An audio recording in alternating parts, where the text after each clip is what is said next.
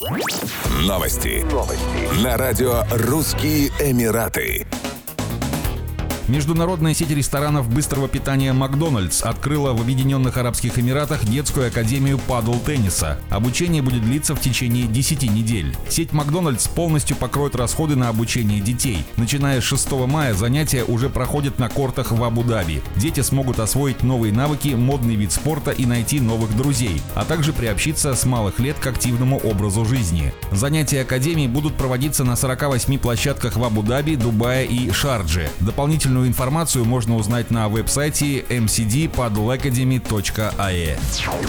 В Объединенных Арабских Эмиратах игроки туристической отрасли ожидают рекордного объема бронирования из России в летний период на фоне подорожания курортов Турции. Отмечается, что этим летом не произойдет характерного сезонного спада, связанного с климатическими особенностями в ОАЭ. Так, бронирование на июнь, июль, август и сентябрь больше, чем когда-либо. По наблюдениям экспертов, часть клиентуры переориентируется на Эмираты с турецкого направления, где значительно подорожали гостиницы. Многие туристы психологически просто не готовы отдать такие суммы за Турцию, когда есть более выгодные предложения по ОАЭ. Стоимость проживания в отелях сопоставимого уровня отличается в два, а то и в три раза, делится наблюдениями Сирак Мурадян, президент группы компаний Аль-Халидия Туризм. Так что я подтверждаю, ценовая политика турецких ательеров на руку их коллегам из ОАЭ. Эмираты уже фактически стали круглогодичным направлением туризма. Количество заявок с наступлением весны не снижается, и практически ни одна из авиакомпаний, работающих на направлении, не сокращает объем перевозок. ОАЭ известны высоким уровнем туристического сервиса. Многие путешественники хотят воспользоваться возможностью отдохнуть в статусных отелях именно летом, когда цены значительно ниже.